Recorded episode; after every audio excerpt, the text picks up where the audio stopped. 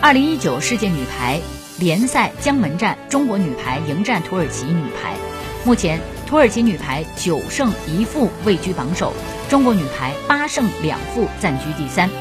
中途大战除了名次之争之外，另一个重要的意义就是奥运资格赛前的交手。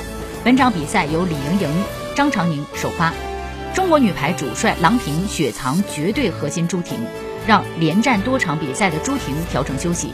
同时，也是探底土耳其女排实力，为奥运资格赛增加砝码。在赛前发布会中，土耳其主帅古德蒂曾说：“抑制朱婷最好的办法就是不让她上场。”此番郎导排兵布阵，有网友说：“郎导真给面子。”